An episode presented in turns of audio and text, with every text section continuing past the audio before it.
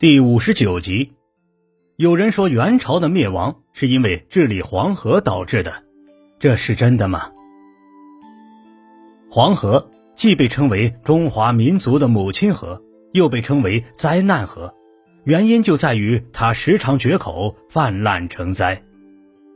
从元朝建立一直到它灭亡的近百年时间里，黄河决口达到六七十次之多。平均一年多就泛滥一次，决口处则有二三百。这样的水患导致庄稼被淹没，人民流离失所，阶级矛盾激化。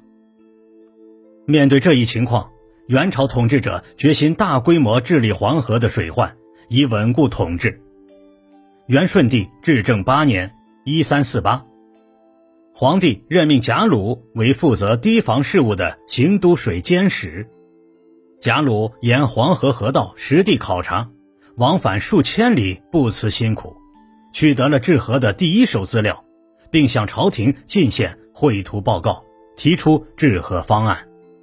此后，在丞相脱脱的举荐下，贾鲁被任命为工部尚书，全力负责治河事务。结果，黄河又恢复了故道，水患得以控制。然而，正是这一次治河。引发了农民起义，终使元朝走向灭亡。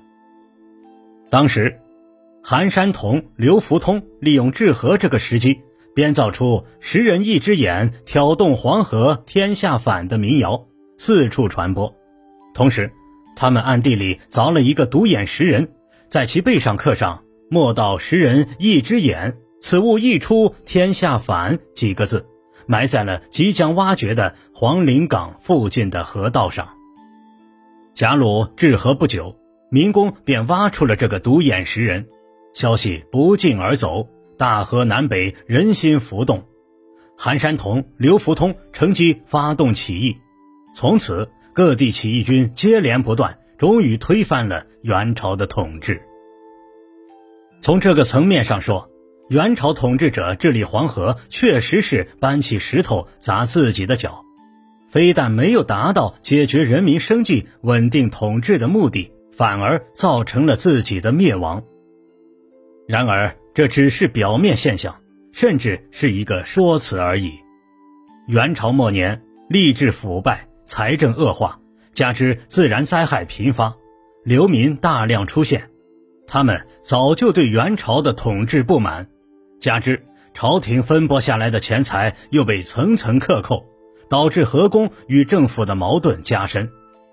韩山童等人不过是利用修河这一时机煽动人民发动起义，可见元朝的灭亡终归还是自身内部腐败造成的。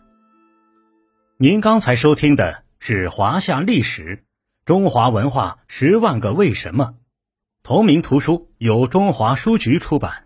演播：玉温润。